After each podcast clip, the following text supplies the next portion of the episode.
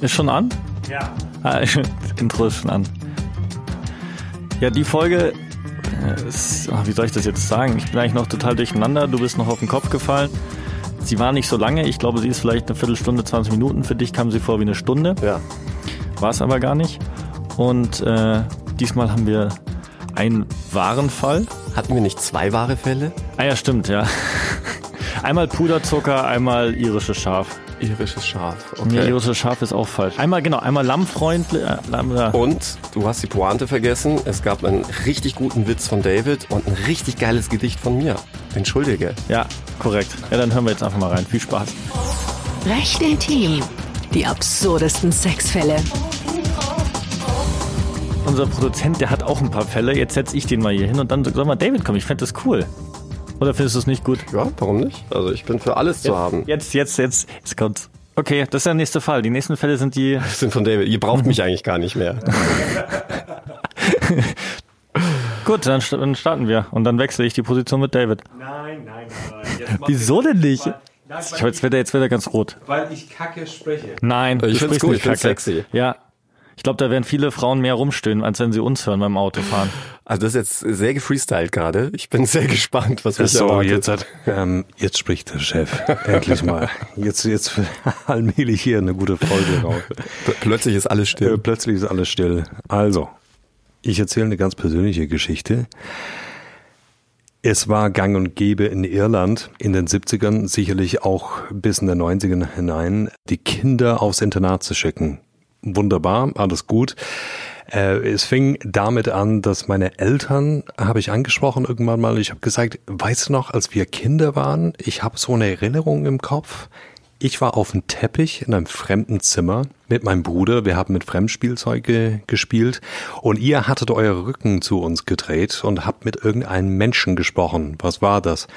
Mein Vater sagte, ja, das war der Kinderpsychologen. Ich habe gesagt, wie bitte was? Kinderpsychologen? Wie, wieso das denn?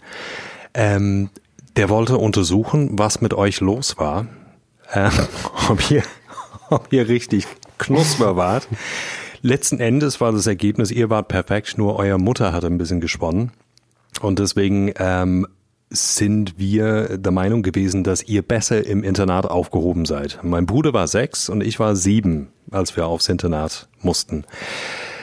Und da ähm, war es kein schönes Leben. Das war alles, was schlecht war in einem äh, Internat, ist uns widerfahren. Und ähm, ja, das kam zu Übergrifflichkeiten mir gegenüber, meinem Bruder gegenüber. Er wurde am ersten Tag so böse geschlagen, als er höflich fragte, ob er auf Toilette gehen konnte. Das war wirklich unangenehm. Sehr traurig. Ich wollte mich, also mit sieben Jahren, wollte ich mich gerne selber waschen. Das heißt auch Badewanne. Einmal pro Woche durften wir in eine Badewanne rein. Ich wollte das gerne alleine verrichten, durfte aber nicht. Und irgendwann mal hat mein Vater, wir haben uns ähm, wochenweise nicht gesehen, irgendwann mal hat er mich abgeholt, äh, nachdem ich ein Jahr auf der Schule war, nach zwei, drei Wochen Abstinenz und hat gesagt, Junge, du stinkst, warum stinkst du? Und ich habe gesagt, du war nicht in der Badewanne. Der hat mich ausgezogen, ich war so siebenhalb, acht Jahre alt und ich war pechschwarz, also Zehennägel, Fingernägel und dann Achseln, also war alles pechschwarz und hat gerochen und so weiter. Und ich bin in die Badewanne gegangen. Ich habe mich nicht geschämt, aber ich war froh, dass ich in meine Badewanne war. Und er hat gefragt, warum? Und ich habe gesagt, ja, weil ich einfach mich alleine waschen will. Ich äh, sehe es nicht ein, warum Nonnen, die uns geleitet haben da, ähm, uns waschen mussten. Der ist komplett ausgeflippt.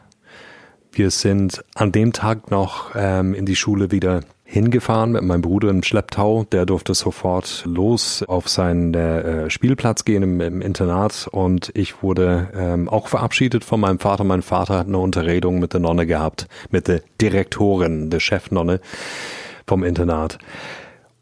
Er hat sie so malträtiert äh, im Gespräch, dass sie weinen musste. Das habe ich mitbekommen. Und dann sah ich am Ende des Gespräches, wie mein Vater ähm, Abschied nahm von der Nonne, total erbost, äh, stieg ins Auto und fuhr weg. Der Nonne hat mich äh, zu sich zitiert und hat mich richtig verprügelt. So dermaßen verprügelt, dass ich mit meinen siebeneinhalb Jahren überlegen musste, soll ich mich baden lassen von den Nonnen weiterhin und schweigen? Oder soll ich meinen Vater davon berichten? Was ist das wenigere Übel am Tagesende? Ja, die Geschichte hat nie einen Schluss gefunden. Äh, mein Vater hat bitterlich geweint. 25 Jahre später, als ich ihm davon erzählte, der vergaß die ganze Geschichte. Die Nonnen wurden nie belangt. Das ist La Sainte Union in Irland. Das ist eine französische Orden. Äh, die gibt's, glaube ich, nicht mehr in Irland. Und ähm, ich habe das Ganze nie verfolgt äh, oder sie nie belangen wollen. Ich dachte, okay, äh, schwamm drüber, das war's. Ähm, der einzige Rache, was ähm, ich genießen konnte, ist, dass ich mit meiner Ehefrau äh, dieses Internat besucht, wurde damals verkauft von den Nonnen an den Staat und der Staat hat überlegt, machen wir ein Gefängnis daraus oder ein Nobelhotel. Die haben sich fürs Zweitere entschieden und ich habe mit meiner Ehefrau dort übernachtet. Auf einem Spaziergang dort äh, während unseres Aufenthalts habe ich das Grab der Nonne entdeckt, äh, der Schulleiterin. Und darauf habe ich gepinkelt. Das war für mich ähm, Abschluss den ich finden wollte. Und das war eine Befreiung.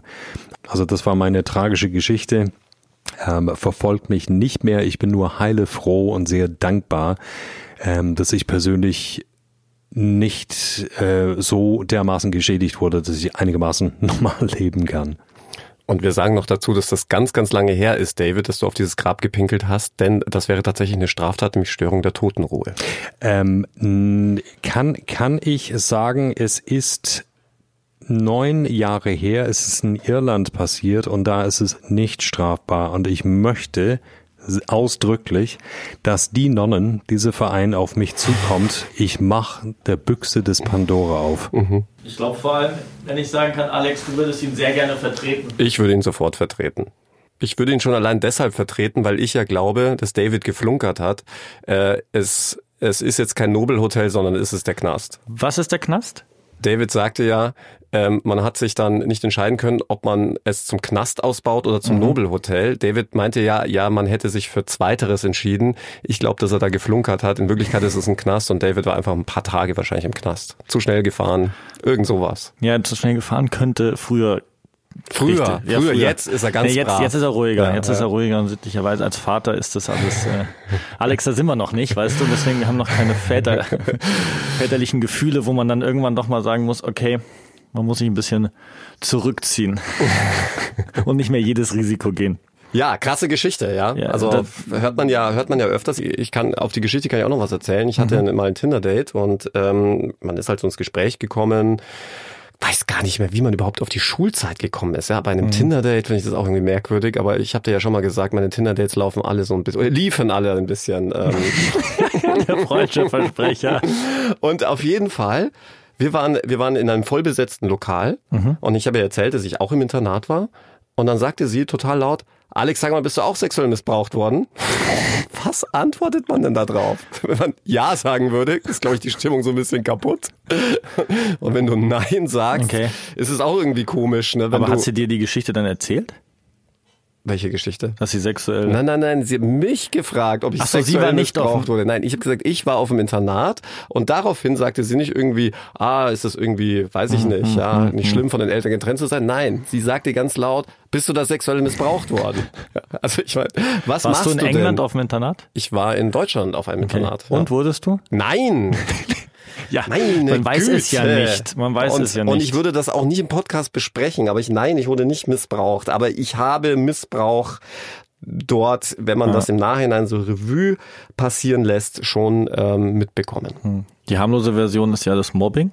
Und ich glaube, Mobbing hat eigentlich fast jeder, also sehr, sehr viele schon äh, miterlebt. Das heißt immer, neun von zehn finden Mobbing gut. Okay. Jetzt hast du mal lang gebraucht. Übrigens, ich habe einen super Fall, der noch da reinpassen würde, den du mir erzählen könntest. Backe, Backe, Kuchen.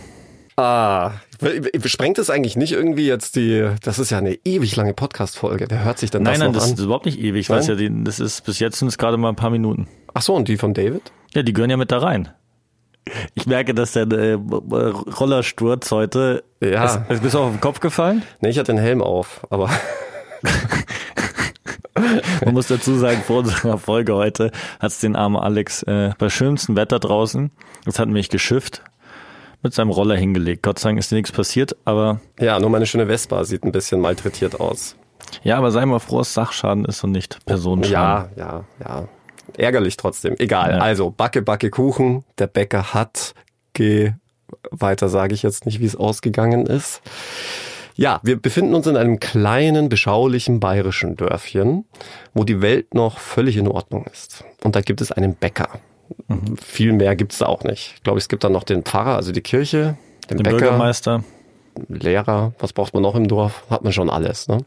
Nonnen, Nonnen, nein, nein. Nonnen hat, es hat sich ausgenonnt. Geil fand ich auch, dass David ja in der, in der letzten Folge irgendwie sagte, Chefnonne. in dieser Folge. Ach, es ist doch diese Folge. Ja, was sage es ich ist denn gerade? diese Folge. Du bist ein bisschen durcheinander. Das Aber gehört noch alles zu der Folge. Habe ich doch gerade gesagt, dass dann diese Folge doch ziemlich lang wird. Nee, aber so lang ist sie noch nicht. Okay.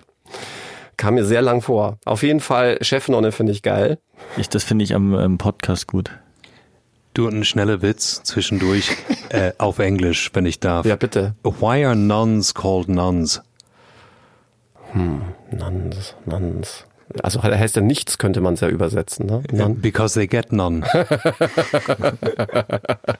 Den habe ich selbst ich verstanden. Ja, aber war ich gar nicht so weit entfernt. Ne? Ja, warst du gut.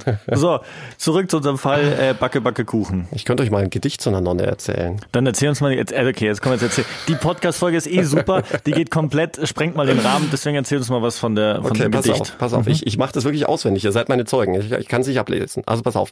In einem frommen Nonnenkloster, wo man nur liebt den Pater Noster, so fügte sich wie in jedem Jahr, dass mal wieder der Nonne oberen Namenstag war. Sie war so fromm und ein Vorbild der Nonnen, drum haben sich diese besonnen, der guten Dame zum Festtage, zum Andenken, ein Bild zu schenken. Man hatte im Laufe der Zeit entdeckt, dass in der Nonne Martha ein Talent steckt. Sie konnte ohne zu prahlen die herrlichsten Bilder in Ölfarbe malen.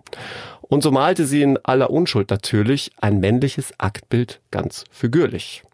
Dies wurde der Nonne Oberin gebracht, die hatte dann frei gedacht und gesagt, ach, ihr Kinder, das ist ja mächtig, ich freue mich prächtig, doch scheint mir indessen, dass die Nonne Martha an diesem Bild hat etwas vergessen. Sie erklärte den lieben Nonnenkindern, dass der Herrgott dem Manne ein Patengeschenk hat mitgegeben. Dass ihr so etwas nicht wisst, verzeih ich euch gern, denn solch Unschuld liebt Gott unser Herr. Die Nonne Martha erbittet das Bild aus den Händen und sagt, ich möchte das Bild vollenden. Als die Nonne Martha über den Klosterhof geht, als dort gerade der stämmige Milchmann steht, der jeden Morgen, wenn das Gebetsglöckchen glimmelt und klingt, zwei Kannen Milch in das Kloster bringt, zudem sagt sie schnell, ach guter Mann, stehen's mir bitte Modell. Der Milchmann hat sich nicht lange besonnen, was ist schon dabei bei solch unschuldigen Nonnen. Und so malte Nonne Martha mit fiebrigen Wangen naturgetreu nach, was an dem Milchmann gehangen.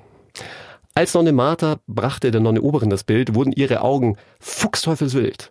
Und ein Schrei ertönt, wie ihn gehört noch keiner. Um Himmels Willen, das ist ja der Milchmann seiner.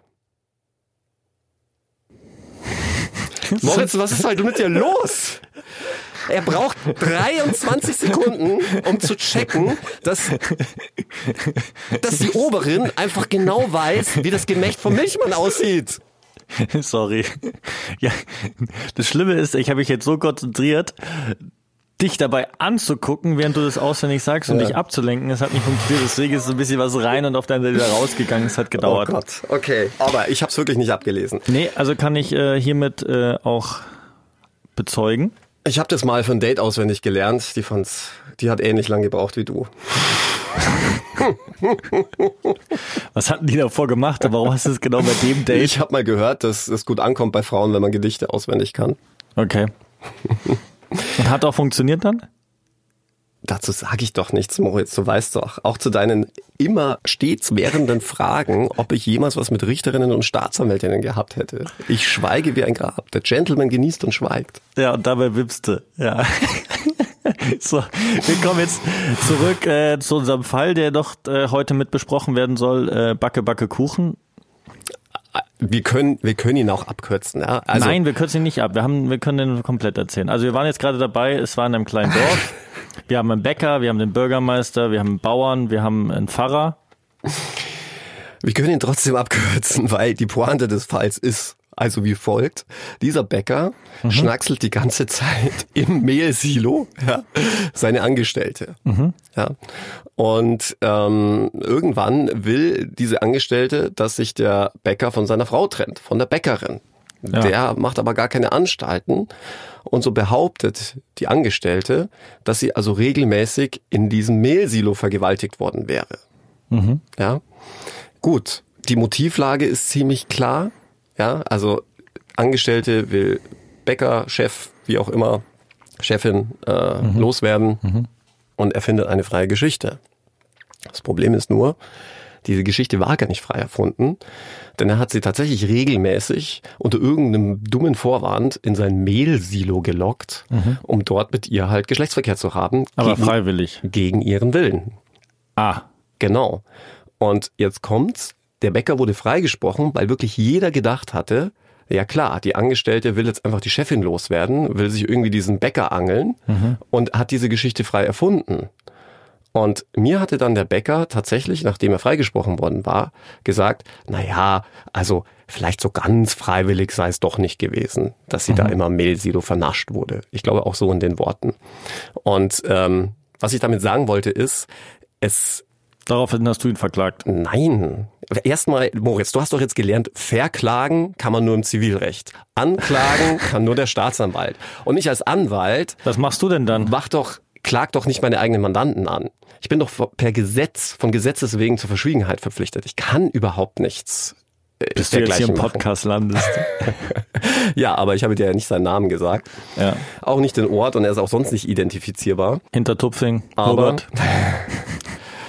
aber man muss sagen, das sind so die Fälle, wo ich mir sage, ah, schon krass, ja. Ich war nämlich auch der felsenfesten Überzeugung, dass, dass dieser Mann unschuldig ist. Und auch diese ganze Geschichte mit dem Mehlsilo fand ich irgendwie unglaubwürdig. Weil ich meine, wer will schon im Mehl irgendwie, vor allem, hey, wenn ich mir das so überlege, ja. wer will denn jetzt da noch Brötchen essen, wenn die da die ganze Zeit in einem Mehlsilo gepimpert haben? Nee, das heißt, ich habe einen äh, Freund, der ist Konditormeister, das heißt gepudert. Ah, Und das zeigt, und das passt jetzt auch am besten. Pudern, Pudern, sagen ja die Österreicher. Ja. Also, diese Folge war jetzt mal sensationell wild. Lang, Nein, lang war sie gar nicht. unstrukturiert. Durcheinander, aber einfach mal wieder was ganz anderes. Und du hast jetzt endlich gelernt, wer klagt an, Der Staatsanwalt. wer verklagt Zivilrecht. und was ist im Strafrecht erlaubt? Besitz der Anleitung zum Bau einer Atombombe. Das war in der letzten Folge. Aber, Aber der Alex, ist der Alex hat heute, das ist wurscht, das passt heute zur Folge. Das ist der, das ist der Memory-Effekt. Ich will nur sehen, ob er auch was lernt. Alles klar. Dann bis nächste Woche. Ciao. Ciao. Das war Recht intim. Die absurdesten Sexfälle.